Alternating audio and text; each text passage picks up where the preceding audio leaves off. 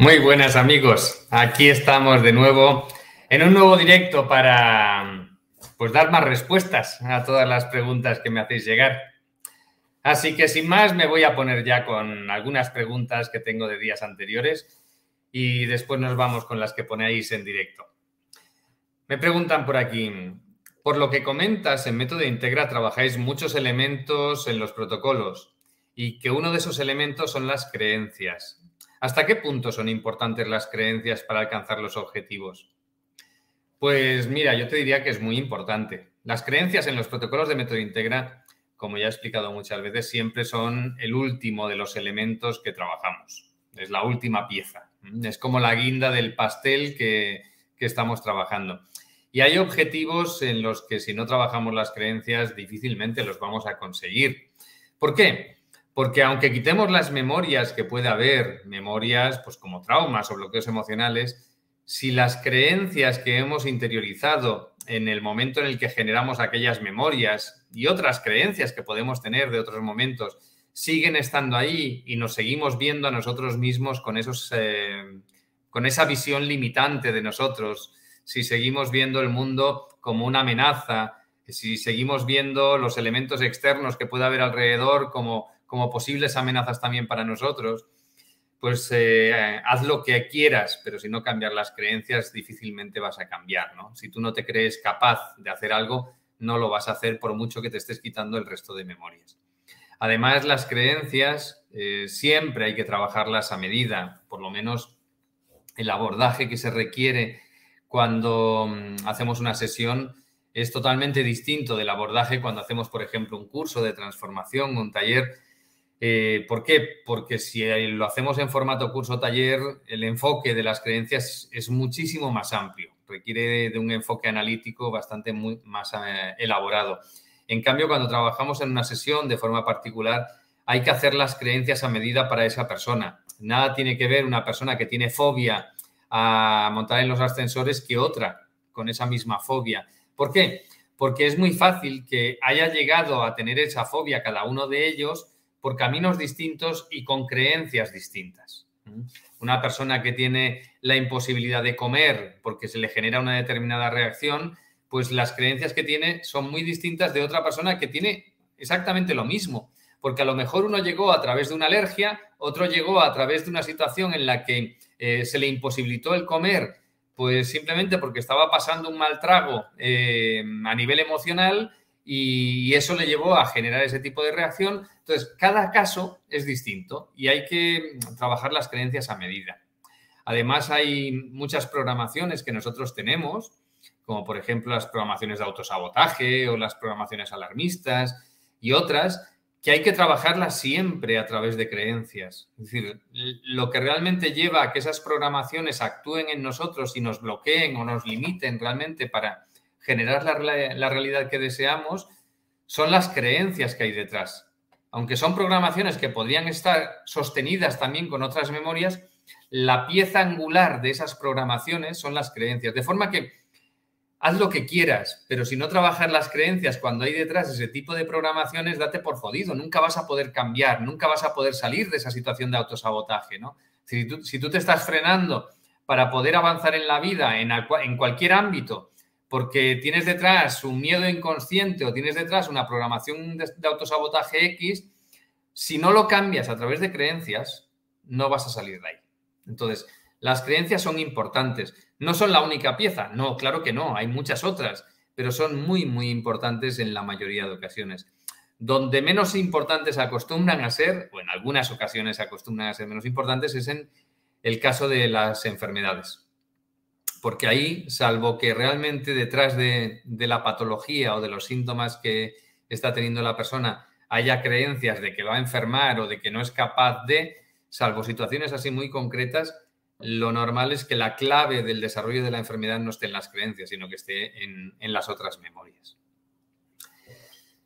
Me preguntan por aquí, ¿qué importancia tiene el plan de acción en los protocolos de método integra? Pues depende depende.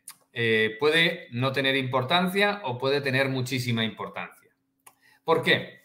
Porque nos podemos encontrar con casos, con situaciones en las que ni siquiera sea necesario establecer un plan de acción.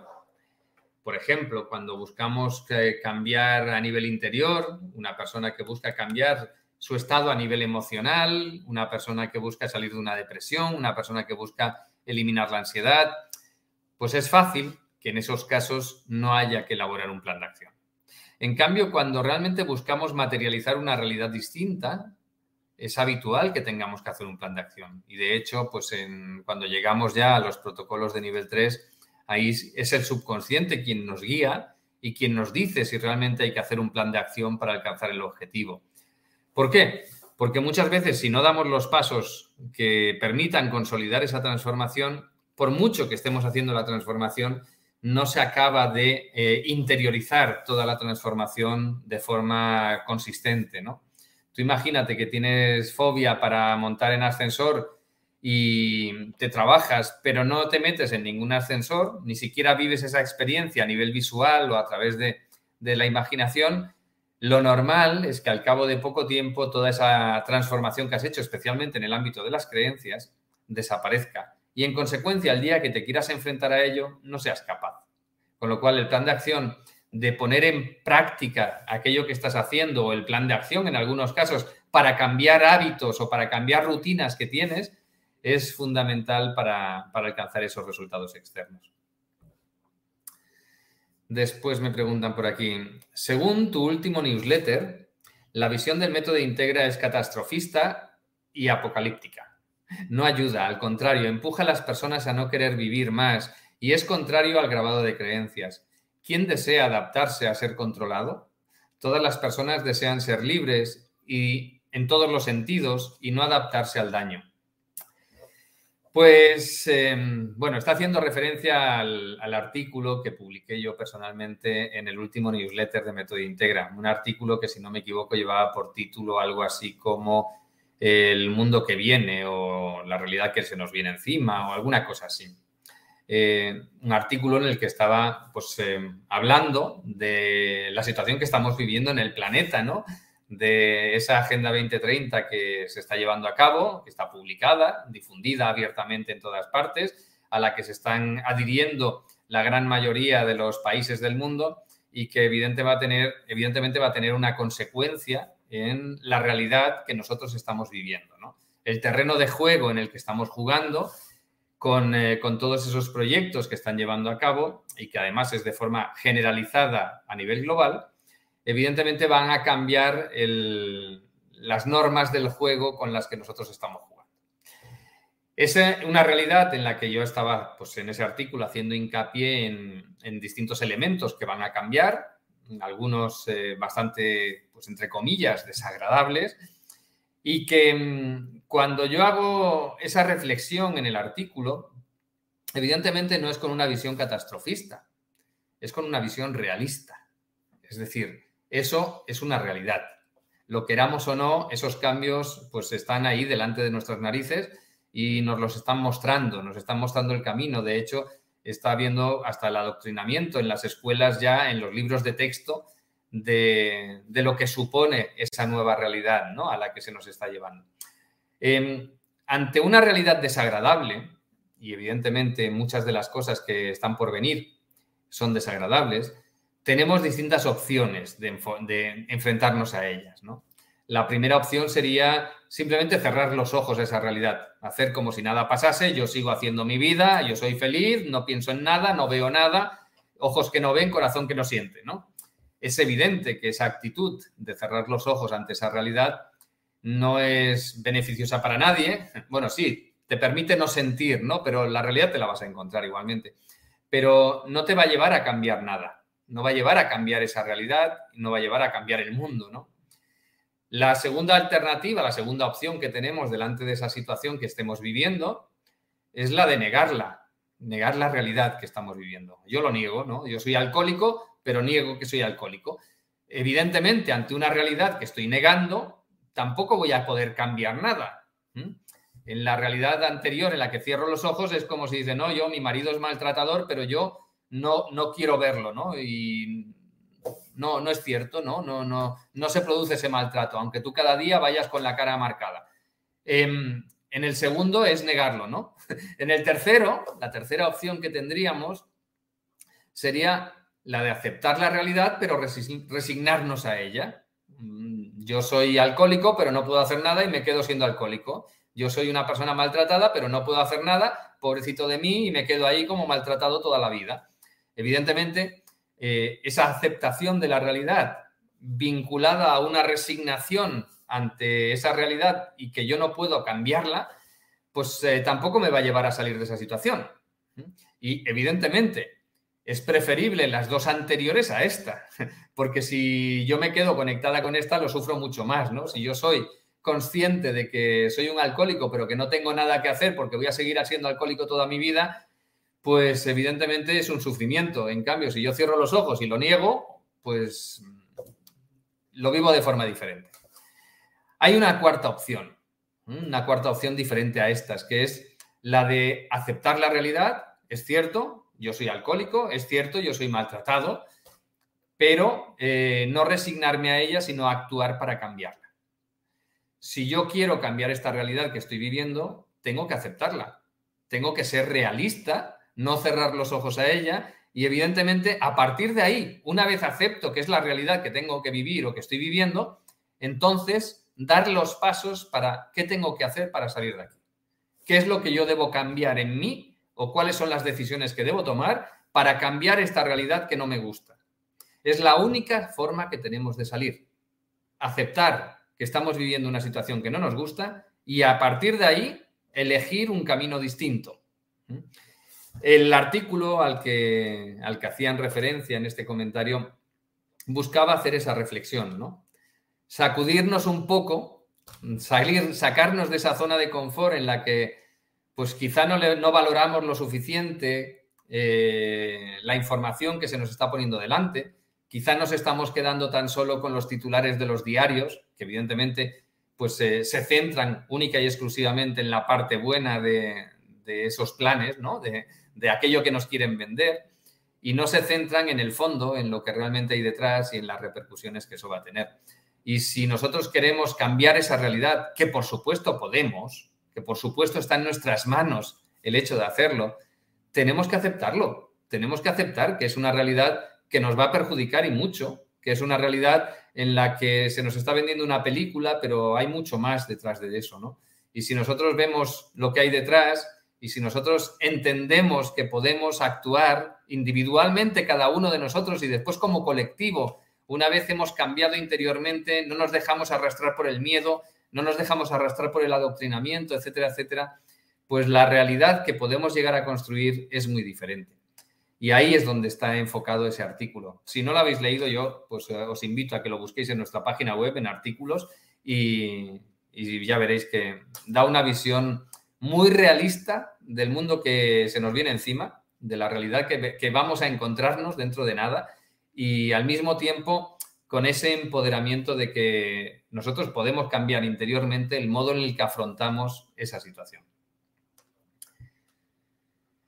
¿Qué opinas sobre un curso de milagros, los ejercicios y el texto? Yo lo estoy leyendo y me cuesta mucho trabajo entenderlo. Pues opino igual que tú. Eh, en cierta ocasión me puse a leer el curso de milagros y me costó muchísimo. Em, vamos, yo todo aquello que me cuesta, para leer una frase la tengo que reflexionar, evidentemente me cuesta muchísimo. Yo prefiero leer cosas que las pueda entender más fácilmente.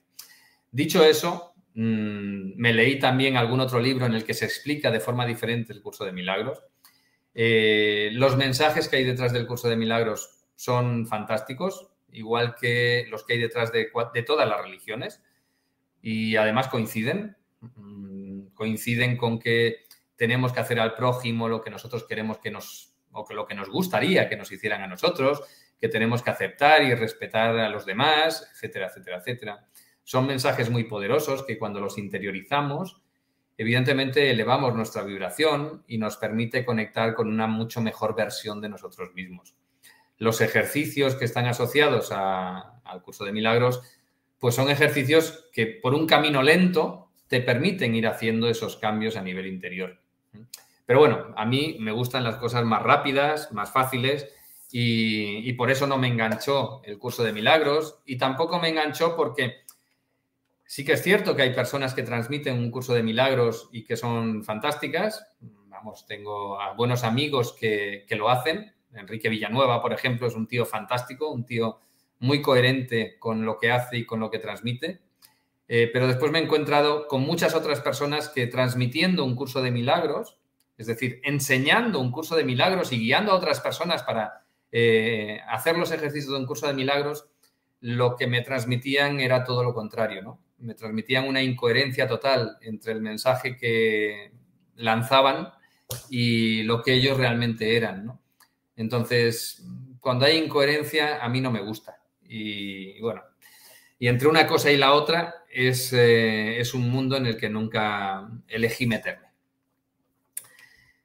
Me dicen por aquí, ¿y qué piensas acerca de los registros acásicos? Yo estoy formada en el nivel 1 con David Topí y aunque encuentro bastante parecido con algunos temas de método integra, creo a la vez que es diferente. Pues es muy diferente. Es, eh, es un abordaje de la transformación, porque al final vamos a lo mismo, a hacer una transformación en las personas, pero por caminos totalmente distintos.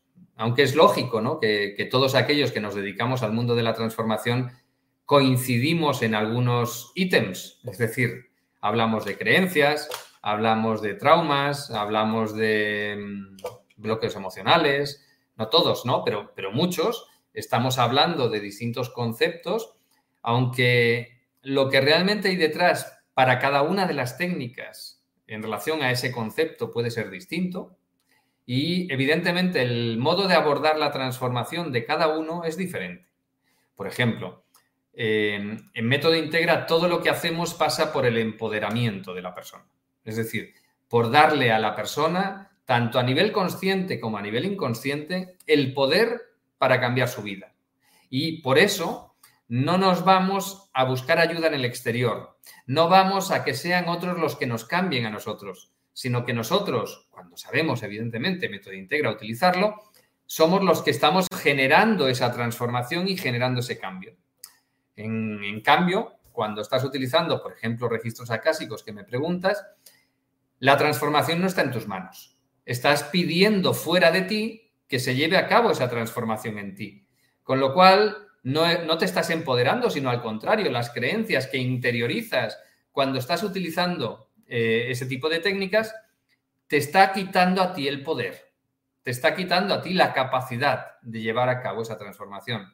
Entonces, mm, no te conviertes en tu mejor versión, no te conviertes en una persona empoderada, no te conviertes en aquel que realmente puede llevar a cabo toda la transformación por sí mismo, sino que te conviertes en lo contrario, en alguien dependiente de.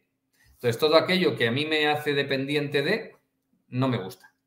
De hecho, pues eh, en Método Integra buscamos que nadie sea dependiente de nadie.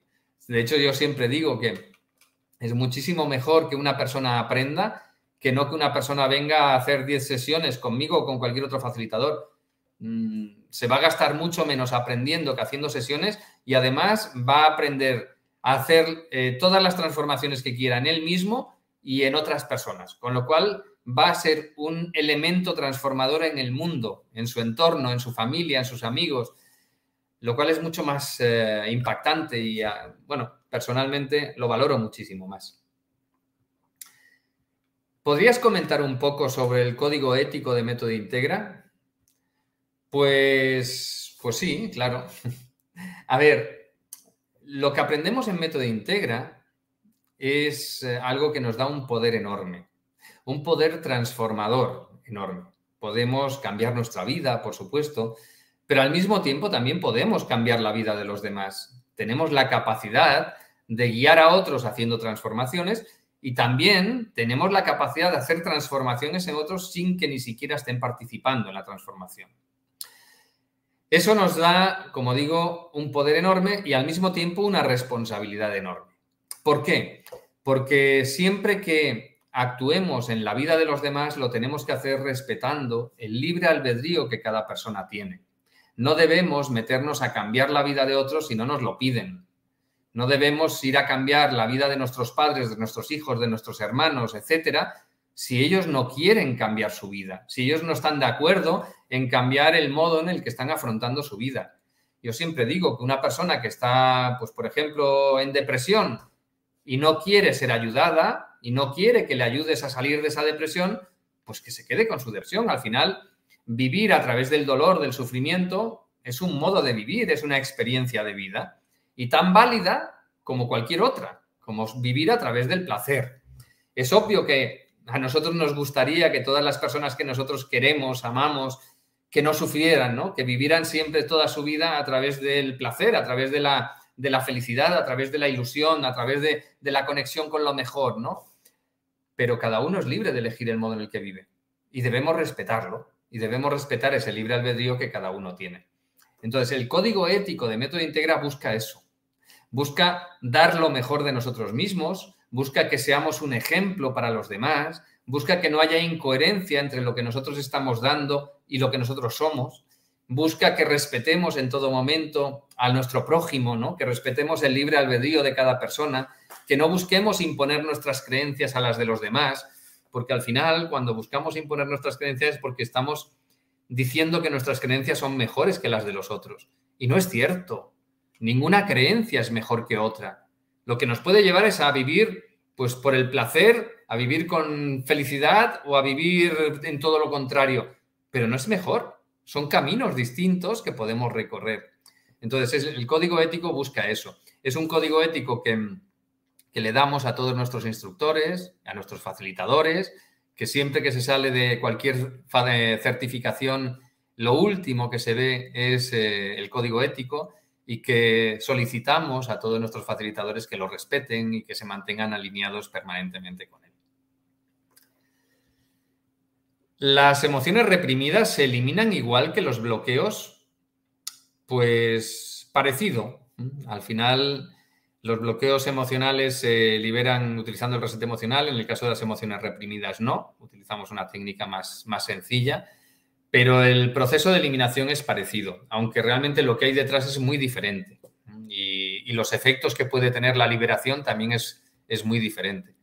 Yo no recomiendo ir eliminando emociones reprimidas si no entiendes realmente el concepto, lo que hay detrás y lo que pueden llegar a destapar, porque piensa que hay memorias emociones reprimidas, programaciones de insensibilidad, etcétera, que, que cuando las eliminamos pueden activar otras memorias. Es decir, podemos tener memorias que están inhabilitadas, que están eh, apagadas, por decirlo de alguna manera, es decir, que no se están activando como consecuencia de que tenemos esas otras memorias que están ahí. Y cuando las liberamos, eh, tenemos que tener un control sobre lo que pasa en esa persona porque se pueden activar memorias que le lleven a sentirse mal, ¿no? Imagínate una persona que tiene una programación de insensibilidad porque tuvo un, estrés postraumático de cualquier situación, esa programación de insensibilidad le está impidiendo conectar con esa, a lo mejor ese trauma que tenía allí, ¿no? Y en consecuencia le da una libertad para vivir, le da la capacidad de volver a, vivir experiencias o, relacionarse en determinados ámbitos cuando antes era incapaz de hacerlo. ¿Qué pasa? Que si tú le eliminas simplemente esa programación de insensibilidad, que por cierto es algo que hay técnicas que buscan poner, es decir, que activamente su trabajo es poner programaciones de insensibilidad para que esa persona recupere una cierta libertad para vivir, pues si tú simplemente eliminas esa programación de insensibilidad y no haces nada más, y no haces un seguimiento de, de esa persona, y no tienes un control sobre lo que pasa y lo que vive esa persona a partir de ese momento, pues es muy fácil que esa persona conecte con algún trauma o con alguna otra memoria que pueda tener ahí y que esa persona pase a sentirse muy mal. Entonces tenemos que tener conocimiento de lo que estamos haciendo. No es como liberar un trauma o un bloqueo emocional, liberar otras memorias como emociones reprimidas, como programaciones de insensibilidad, como escudos, etcétera. Eh, hay que hacerlo sabiendo muy bien lo que estamos haciendo y hay que hacerlo eh, de una forma profesional. No es, no es como aficionados. Piensa que mm, estos temas los vemos en el nivel 3 de Método Integra y no es por casualidad que se vean ahí. Son eh, memorias que tenemos que requieren de un abordaje pues eh, con un conocimiento previo bastante importante y con una profesionalidad bastante importante. Me preguntan por aquí, ¿podemos eliminar los tóxicos de las medicinas antes de tomarlas? Pues eh, a ver, sí y no. Podemos eliminar una parte de los efectos que nos pueden generar esos tóxicos, pero yo siempre digo, si te bebes un litro de lejía, olvídate de todo lo que puedas trabajarte a nivel subconsciente o a nivel energético. Ese litro de lejía te va a matar, ¿no? Todo depende de la cantidad, del nivel de toxicidad que realmente haya en lo que vas a meterte dentro del cuerpo. Y en el caso de las medicinas, pues evidentemente hay medicinas que, tienen un impacto tóxico muy grande. Em, yo he compartido en algún momento un protocolo que es una frase que hay que repetir diez veces simplemente para eliminar eh, los tóxicos, ¿no? para neutralizar los efectos de los tóxicos en, nuestro cuerpo. Dentro de esos tóxicos, por supuesto, están eh, los efectos de las medicinas o de algunas medicinas. Si quieres buscar esa frase, no sé dónde la he compartido, pero, pero la he compartido en muchas ocasiones. ¿Puedo atraer el amor con método integra? Pues se pueden atraer muchas cosas, incluido el amor, por supuesto. Es decir, podemos programarnos para generar esa realidad, ¿no? Para atraer y mantener a nuestro lado a esa persona eh, a la cual amemos y con la cual nos sintamos en total coherencia y plenitud desde la perspectiva de la relación sentimental. Y mm, eso sí, lo hacemos a través de nuestra propia transformación. No lo hacemos a través de generar una realidad energética externa que traiga a esa persona a mí. Es decir, lo que buscamos siempre en Método Integra, cuando buscamos materializar una realidad externa, es decir, no solamente un cambio a nivel interior, es atraer esa realidad en base a la coherencia en base a que nosotros vibremos en esa misma frecuencia y evidentemente demos los pasos para materializarlo. No en base a atraer algo a nosotros, aunque nosotros no estemos vibrando en eso. ¿Eso a qué me lleva? Pues, por ejemplo, cuando me haces esta pregunta, ¿no? De ¿puedo atraer el amor con método integra? Pues va a depender mucho de tu propia vibración, de la persona que tú seas, de la persona que tú busques, ¿no? A, a nivel consciente y de cómo tú estés alineado para ser la pareja ideal de esa persona que estás buscando. Es decir, hay que hacer un trabajo interior que te permita encontrar la coherencia en la persona que estás buscando. A través de eso, sí que puedes, evidentemente, encontrar esa coherencia y atraer ese amor a tu vida. Si tú no haces ese trabajo interior y simplemente esperas que te llegue, difícilmente lo vas a hacer, ¿no? Difícilmente vas a encontrarlo. Lo mismo con la riqueza y lo mismo con todo lo demás. Una cosa es ponernos a vibrar en una determinada frecuencia. Otra cosa totalmente distinta es tener los conocimientos y hacerlas, dar los pasos para realmente materializar esa realidad. Y una cosa es complemento de la otra, ¿no? Es decir, tenemos que vibrar en esa frecuencia, tenemos que em, ponernos a vibrar en esa frecuencia del amor, pero al mismo tiempo tenemos que convertirnos, hacer la transformación y dar los pasos nosotros para convertirnos en esa persona que nuestra pareja ideal está buscando. ¿Es posible eliminar lazos enfermos por los que se drena mi energía y siento que sus vidas se mantienen por mi energía? Pues sí, es posible.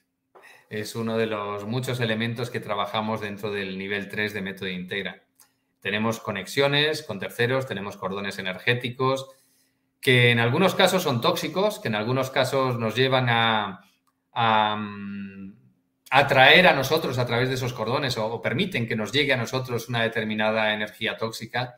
Y en otras ocasiones simplemente nos mantiene unidos a determinadas personas que ya deberían formar parte de nuestra historia y que por el hecho de mantenerse ahí esos cordones o esas conexiones energéticas permanentes en otros casos, etcétera, pues hacen que, que siga estando permanentemente en nuestras vidas, ¿no? Entonces, eh, se puede y, además eh, es un tema de los, de los que más conocimientos y precaución requiere de, abordar.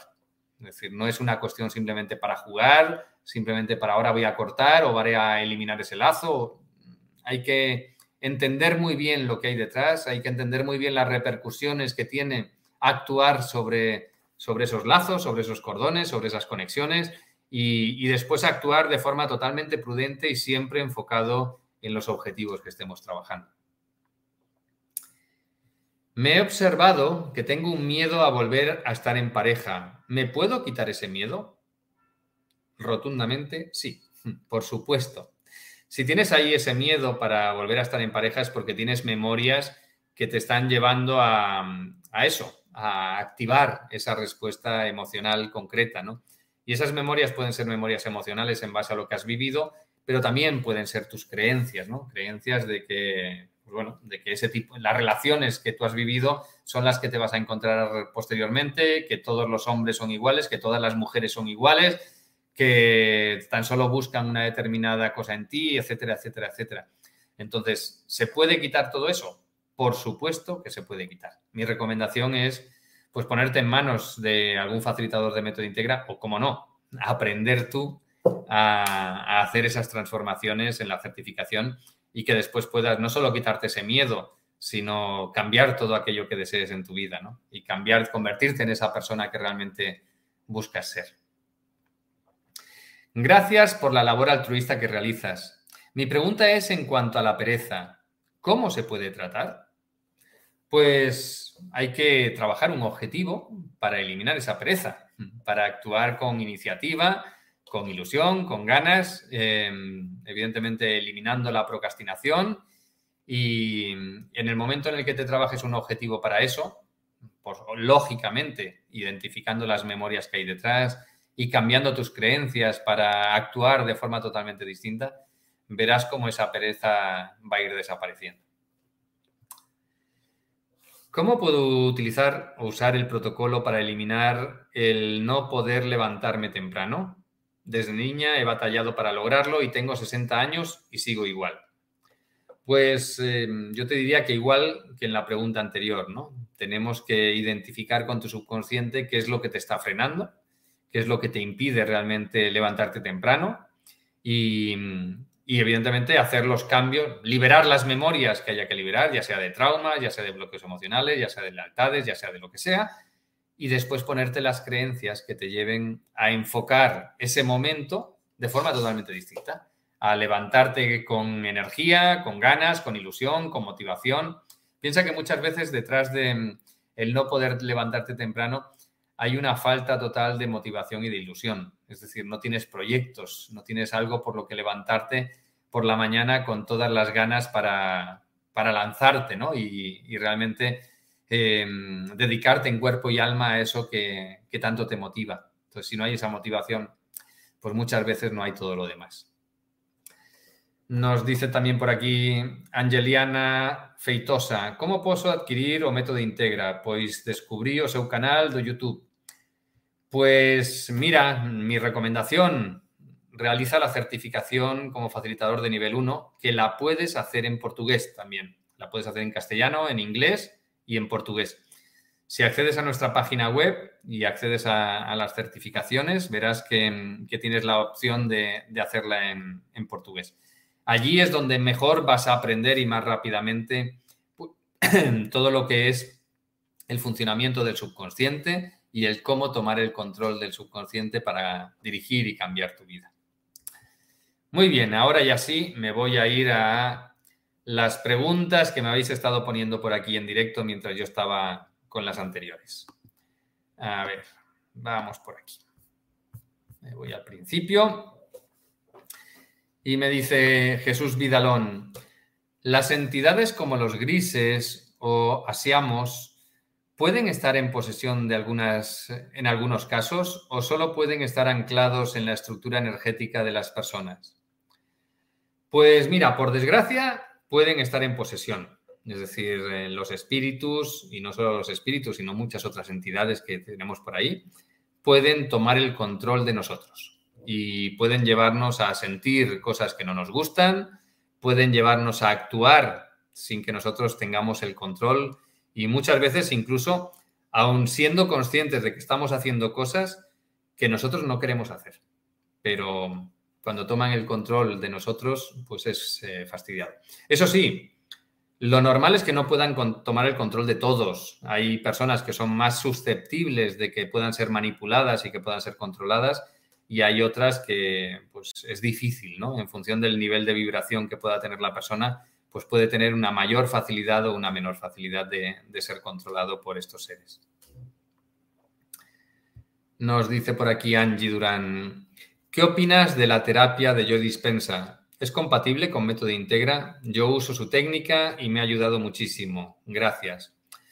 Pues mira, Angie, hace tiempo que no, que no miro lo que hace Joey Dispensa. En su día, por lo que yo vi, el abordaje que tenía era un abordaje pues, bastante anticuado, ¿no? Es decir, que realmente la transformación la hacía a través de unos mecanismos que mm, obviamente en la actualidad tenemos muchas más facilidades y posibilidades de llevar a cabo esa transformación con rapidez. Em, por lo que yo sé que hacía, no es incompatible, pero como te digo, hace bastante tiempo de eso y es fácil que haya podido evolucionar. Pero vamos, por lo que en sus últimos libros he leído, mm, seguía haciendo lo mismo. En, ese, en cualquier caso, aquello que venía haciendo no es incompatible con método Integra. Sandra Vidal nos dice, saludos Ricardo desde Venezuela, gracias por tus maravillosos conocimientos y compartirlos. Pues muchísimas gracias a ti, Sandra. Beatriz Gómez, saludos desde Colombia, extraño los encuentros presenciales, un abrazo. Pues yo también los extraño y mucho. La verdad es que extraño ¿eh? ese tiempo en el que me pasaba más de la mitad del año viajando, más del 50% de los días del año estaba viajando de país en país impartiendo cursos, seminarios y conferencias. Y evidentemente eso permitía tener un contacto físico, esos abrazos que, que evidentemente ahora no lo podemos tener de forma diferente.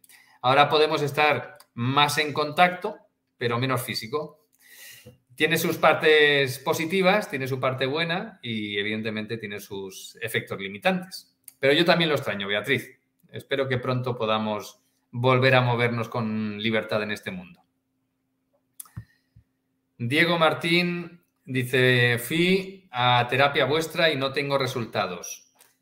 Pues Diego, tendríamos que, que ver exactamente qué es lo que trabajaste y con qué nivel tenía o qué nivel tenía el facilitador con el que trabajaste. Eh, es evidente que los facilitadores de nivel 1 tienen unos conocimientos que pues en muchas ocasiones, en la mayoría de ocasiones, permiten tener resultados y resultados pues impactantes, pero también es cierto que un facilitador de nivel 3 va a tener más herramientas, más capacidades, más conocimientos para poderte ayudar a ti o a cualquier persona que, que uno de nivel 2 o uno de nivel 1. Entonces, habría que ver el nivel del facilitador, el objetivo que trabajaste, cómo se abordó ese objetivo y, bueno, y si, no sé, déjame ponerte por caso, ¿no? Si había que hacer eh, la regrabación de creencias durante X tiempo y esa regrabación, porque tu subconsciente lo decía, esa regrabación no se hace, pues obviamente em, esos resultados van a alejarse de lo que se espera. Eh, si hay que hacer un plan de acción, ese plan de acción no se hace, pues evidentemente esos resultados no van a ser los que se esperan. Yo entiendo que en tu caso, pues muy probablemente sí que se cumplió con todo lo que salía. Yo lo único sería esto, ver si realmente hubiera otros elementos que no se pudo, no se abordaron en la sesión que trabajaste o en el protocolo en el que, que realizaste, simplemente porque, porque eso, porque el nivel en el que estaba el facilitador con el que trabajaste no, no permitía trabajar eso. Nos dice por aquí Jenny Valarezo. Hola Ricardo, ¿cuántas veces al día se debe grabar las creencias? Pues no te lo puedo decir, depende de lo que diga tu subconsciente. Eh, por lo general, mm, basta con grabarlas una vez en la mayoría de casos. Hay casos en los que hay que hacer una regrabación de creencias mm, durante varios días y en esos casos, quien dice con qué frecuencia y qué periodicidad es, el, tu subconsciente. Entonces hay que preguntarle a tu subconsciente para saber eso. Pero en principio, con una vez al día, en caso de que las tengas que regrabar, es más que suficiente, por lo general. Lucy G nos dice, te, extrañamos, te extrañábamos, Ricardo. Una pregunta. Si escucho en un audio las creencias mientras duermo, ¿también se regraban efectivamente? Pues sí, de hecho, pues eh, en el momento en el que nosotros dormimos, nuestra frecuencia cerebral baja y simplemente lo que escuchamos mientras dormimos acostumbra a llegar e impactar directamente en nuestro subconsciente, con lo cual es una técnica de regrabación de creencias, el poner el audio mientras duermes. Claudia Rosano nos dice por aquí, Maestro Ricardo, estoy en el curso superior y tenía una fascitis plantar. Con una sola sesión de método integra de mi curso, de la noche a la mañana, se me quitó el dolor. Gracias, Ricardo. Pues, pues me alegro mucho, Claudia. Em, y muchas gracias por compartirlo. Sí, acostumbran a pasar estas cosas acostumbran a desaparecer muchos síntomas que tenemos eh, en una única sesión, igual que acostumbran a desaparecer pues eh, las depresiones, la ansiedad y muchas otras cosas en cuestión de eso, de muy, muy, muy poco tiempo. ¿no? Nos dice por aquí Lili, ¿este método ayuda para el TOC? Pues sí, ayuda para el TOC. Tenemos muchos casos en los que hemos trabajado con, con mucho éxito el tema del TOC. Nos dice por aquí Magda Yandar, dice, este método es genial. Me encantan los resultados que genera de formas tan efectivas. Gracias Ricardo por tu trabajo. Pues muchísimas gracias Magda. Comparto contigo tu visión.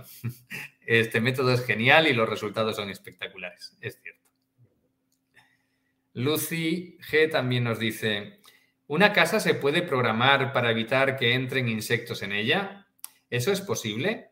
Sobre todo si la casa tiene una puerta abierta la mayor parte del día. ¿Y cómo se haría en dado caso? Mil gracias. Pues mira, Lucy, em, el tema de los insectos está muy relacionado no solo con la propia programación que pueda tener la casa, sino también con otras energías externas que pueda haber. Si nosotros somos capaces de mantener la casa limpia de energías externas, ejemplo, de portales multidimensionales, por ejemplo, de espíritus, es mucho más fácil tener la casa libre de insectos. Eso es lo primero. Y lo segundo, podemos programarla para que aun y así, es decir, que teniéndola limpia, eh, los insectos no entren. Sí, podemos. Habría que conectar con la casa y ponerle la programación para, generar ese, efecto en la casa. De todas formas, eh, si hay energías externas, muy probablemente no te baste con hacerle la programación.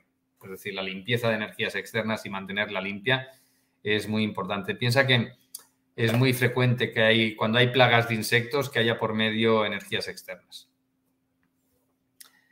María Cervián nos saluda. Buenas tardes, Ricardo. Pues un abrazo, María. Mariana Wall también nos dice: Hola desde Buenos Aires. Qué bueno escucharte nuevamente.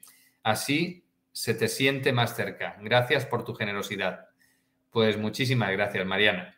Mi intención es estar aquí periódicamente con todos vosotros, ya que no puedo hacerlo físicamente, por lo menos que se me vea y que podamos tener una, un contacto, una comunicación, aunque sea por este medio. Encarni Muñoz nos dice, gracias por tus conocimientos. Mi pregunta es, si durante el día, cada vez que soy consciente de una creencia negativa, en ese momento introduzco mi nueva creencia, ¿es así como se debe hacer?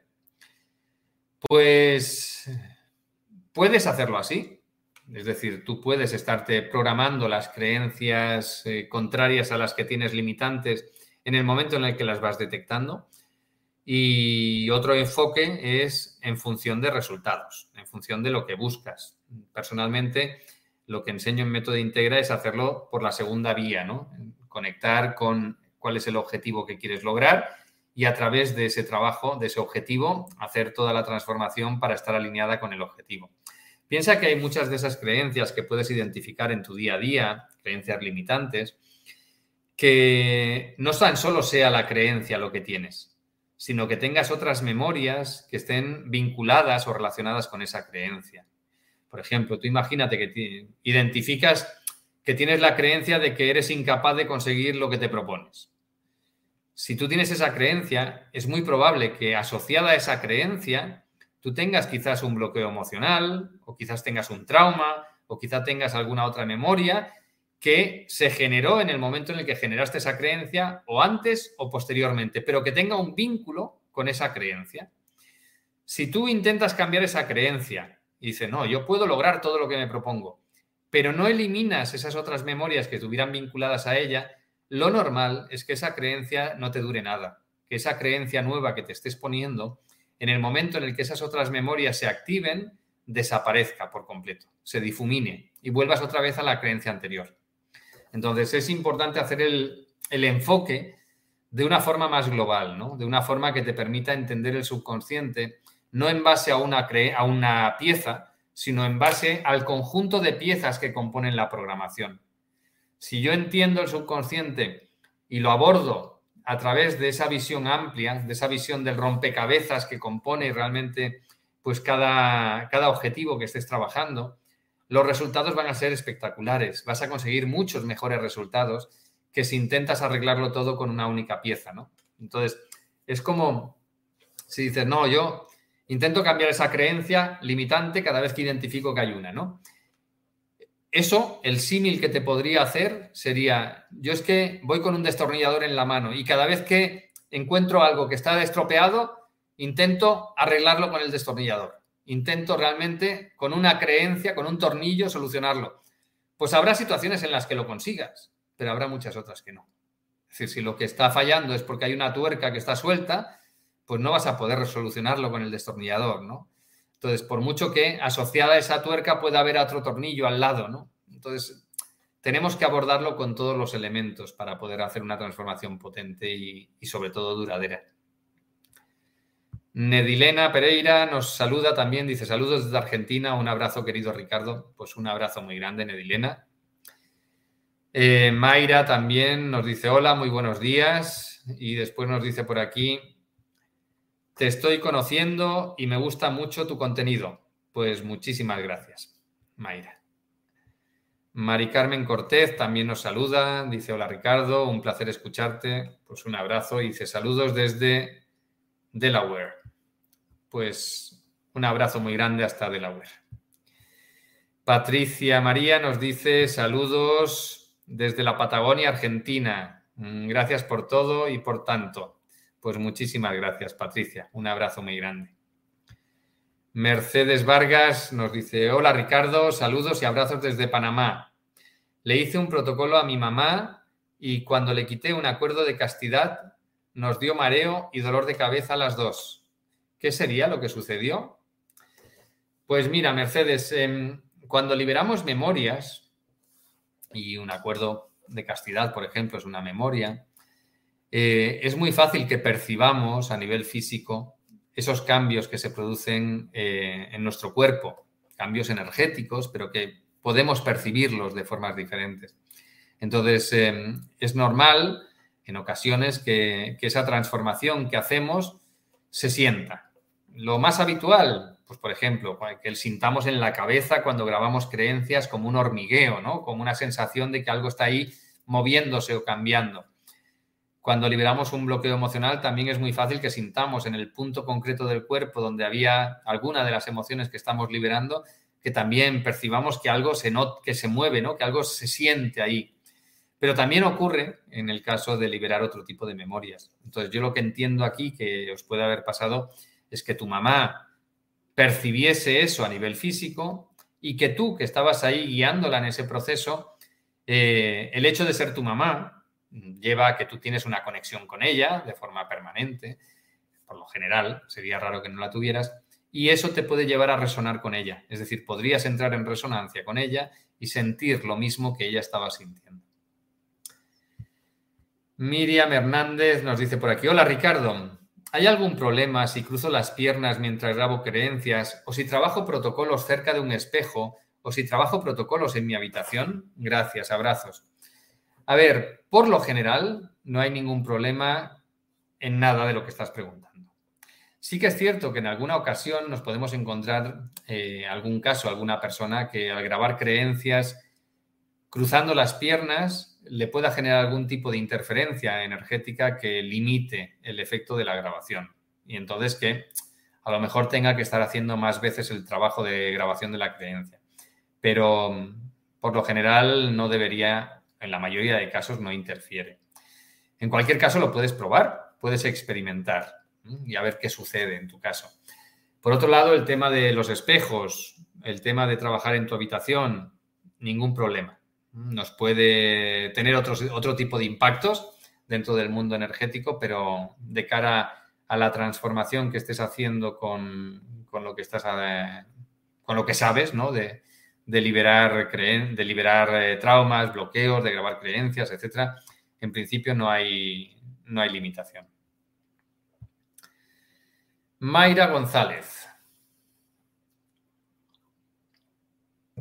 nos dice, quiero consultarte. Desde hace tres años estoy en búsqueda de entender cosas que me pasan. Hace poco en meditaciones veo ángeles y entes oscuros. Y continúa.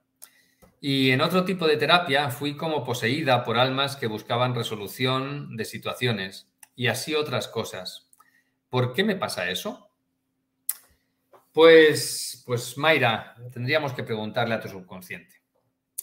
A ver, em, hay un mundo energético que nos rodea que interfiere con nuestras vidas. Dentro de ese mundo energético hay muchas cosas. Algunas que hay muchas personas que ven y otras que ni siquiera eso, Que, no se ven por parte de, prácticamente nadie.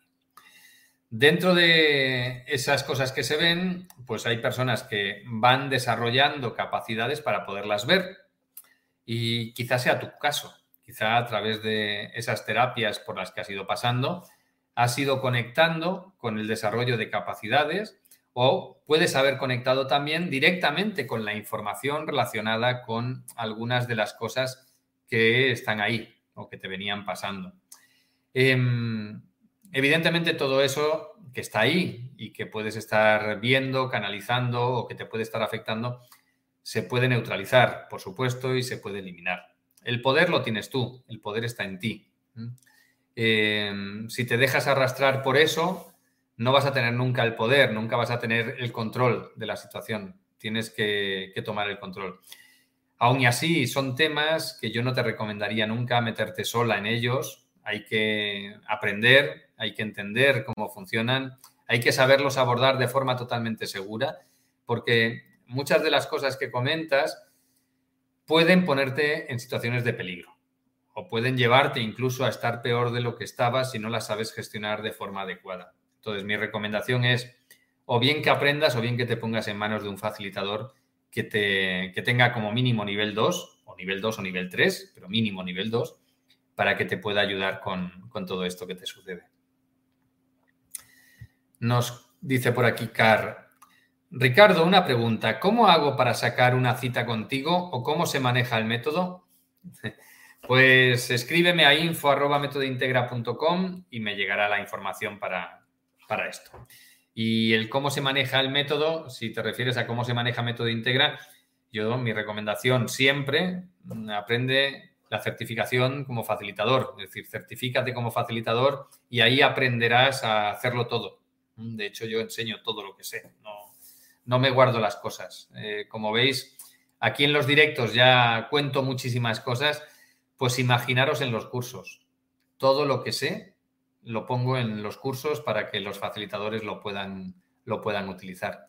Es evidente que sigo siempre investigando, intentando ir más allá, pero todo lo que voy descubriendo, entendiendo y, y plasmando de cara a poder utilizarlo de forma práctica, todo lo enseño, todo.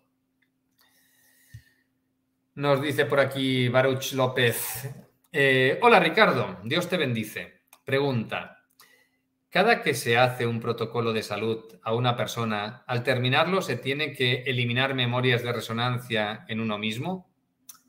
Pues no, por lo general no. Em, las memorias de resonancia eh, básicamente las trabajamos ya cuando entramos en el nivel 2 o nivel 3 de método integra. Con las cosas simples que, que se pueden trabajar eh, con los temas de nivel 1. Y, por ejemplo, las cosas que explico abiertamente son de nivel 1, algunas de las que vemos en el nivel 1. Eh, con todas esas cosas, no, por lo general no es necesario eliminar memorias de resonancia para nada.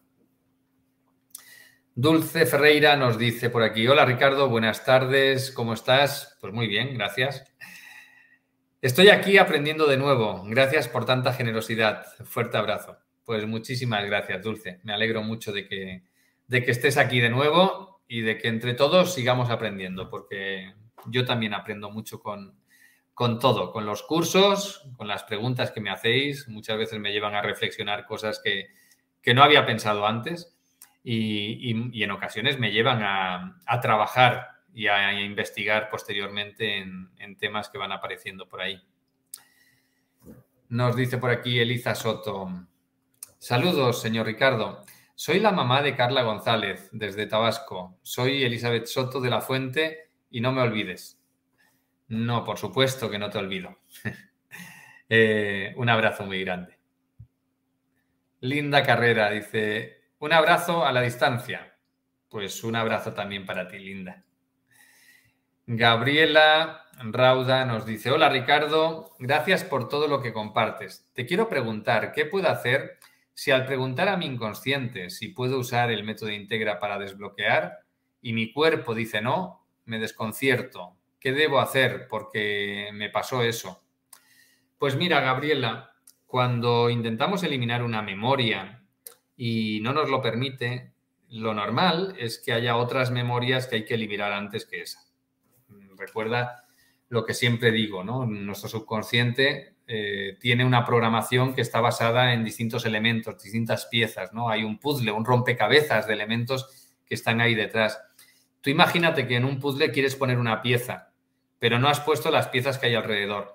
Esa pieza no la vas a, poner, a poder poner. Esa pieza, si se mueve ligeramente el tablero, va a saltar por los aires. Con nuestro subconsciente es lo mismo. Si yo intento, por ejemplo, liberar un bloqueo emocional en relación a algo y no estoy verificando, no estoy preguntando sobre los otros elementos y le pregunto a mi subconsciente si puedo liberar ese bloqueo emocional y hay otros que hay que liberarlos previamente a ese, pues lo normal es que te diga que no. ¿Mm? Antes de poner esa pieza, antes de liberar ese bloqueo emocional, tienes que poner otras piezas, tienes que haber trabajado otros elementos para que después puedas hacer esa transformación en ese punto. María Elvira Guzmán, nos dice por aquí, gracias por estar siempre enseñándonos. Un abrazote desde Santiago del Estero, Argentina. Pues un abrazo muy grande, María Elvira. Elvis Williams nos dice, el placebo eres tú, del doctor Joe Dispensa. ¿Cómo lo ves? Está basado en epigética, neurociencia, etc. Pues mira, Elvis, em, ¿cómo veo el placebo eres tú? Pues desde el punto de vista divulgativo para tomar conciencia del poder que tenemos, para tomar conciencia de que nosotros tenemos la capacidad de cambiar, me parece fantástico. De hecho, pues hace mucha referencia a estudios científicos, a neurociencia y a mm, epigenética. Y todo eso está genial. A mí lo que no me gusta de lo que hace yo Dispensa es el modo en el que lo aborda, el modo en el que aborda la transformación, no la divulgación de los conceptos, sino la transformación en sí misma. Y no me gusta porque lo considero obsoleto. Es decir, considero que el abordaje que hace pues requiere de un trabajo de mucho esfuerzo, mucho tiempo, mucha dedicación y que los cambios son muy lentos. Entonces, desde esa perspectiva, no me gusta. De hecho, hay muchas otras técnicas, dejando de lado método integra, que evidentemente para mí es lo mejor y con diferencia, pero dejando de lado método integra, considero que hay muchas otras técnicas que son mucho más eficientes que el abordaje realizado por, por Joe Dispensa. Consuelo Mejía nos dice, buenos días, querido maestro, una pregunta. ¿Un tinnitus se puede sanar con método integra? Muchas gracias. Pues, a ver, Consuelo, yo te diría que no siempre mm, podemos encontrar la solución a todos los problemas.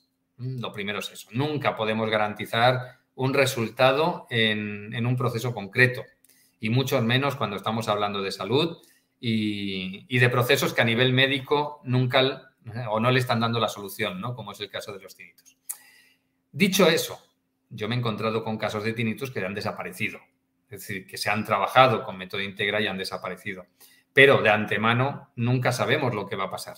Lo que sí sabemos es que le vamos a preguntar al subconsciente de esta persona qué es lo que hay detrás de ese tinnitus, qué es lo que impide que realmente desaparezca ese tinnitus y todo lo que nos diga que tenemos que hacer, lo vamos a hacer y vamos a eliminar las memorias que pueda haber detrás que estén frenando esa situación y también los elementos externos que pudiera haber implicados, ¿no? Por ejemplo, me he encontrado casos de tinnitus que la causa estaba en implantes, implantes energéticos, me he encontrado casos de tinnitus donde realmente lo que había detrás eran memorias emocionales, como traumas o bloqueos emocionales. Aún y así, yo no, no diría nunca, ni en este caso, es decir, en este tipo de patología, ni en ninguna otra, que el resultado se va a dar exactamente como se espera y en el plazo que se espera. No lo sé. El subconsciente es quien, una vez hemos hecho la transformación, va a pautar el camino y el desarrollo. Y nosotros lo que tenemos que hacer es simplemente hacer los protocolos y soltar. Lo normal es que una vez hacemos eso, los resultados se den. A partir de ahí, simplemente esperar y ver lo que sucede. Muy bien, pues hemos llegado a la horita. Lo vamos a dejar aquí por ahora y nos veremos en, en unos cuantos días. Así que besos, abrazos y por favor, ser muy felices. Chao.